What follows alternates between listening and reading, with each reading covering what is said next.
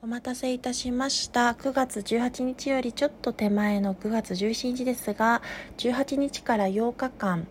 1週間プラス1日26日までの週間占い1見ていきたいと思います。状況下にペンタクルの方ですので物質面の保有安定獲得継続が叶う時ですがワンドの8も出ていることから勢いに乗って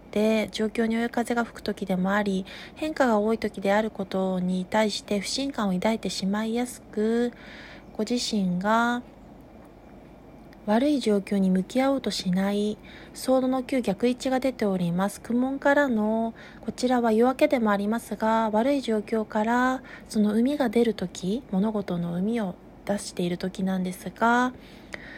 とそこに向き合おうとせず逃げ腰になってしまいやすいのでソードのキングも示すように冷静な判断を下して答えを出すことが未来には必要となってきます。そしてないものねだりをしないことカップの5で出ているようにないものにフォーカスして焦点が当たりがちですのでじっくりと真摯に物事に向き合うことをペンタクルのページが示すようにそこが大事と告げておりますし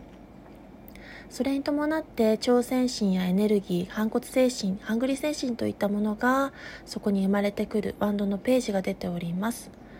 まさにそれはデスカード逆位置死神カード逆位置が示すように生まれ変わりの後期と出ております。それに伴って苦労の末に成功するカードをソードの6が出ていることから新たな船出の皮切りを経て新しい新天地では好スタート成功に向けて好発進を切っていけると出てまいりました。